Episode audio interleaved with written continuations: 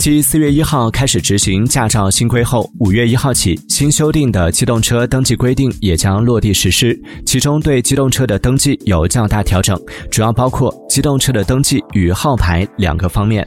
机动车号牌的三个优化分别为：一、新车上牌免检。二、满足条件可实现车牌互换；三、车牌号自编自选。机动车登记的两项调整分别为：一、车辆改装登记可跨省办理；二、非营运载客汽车全国一证通办。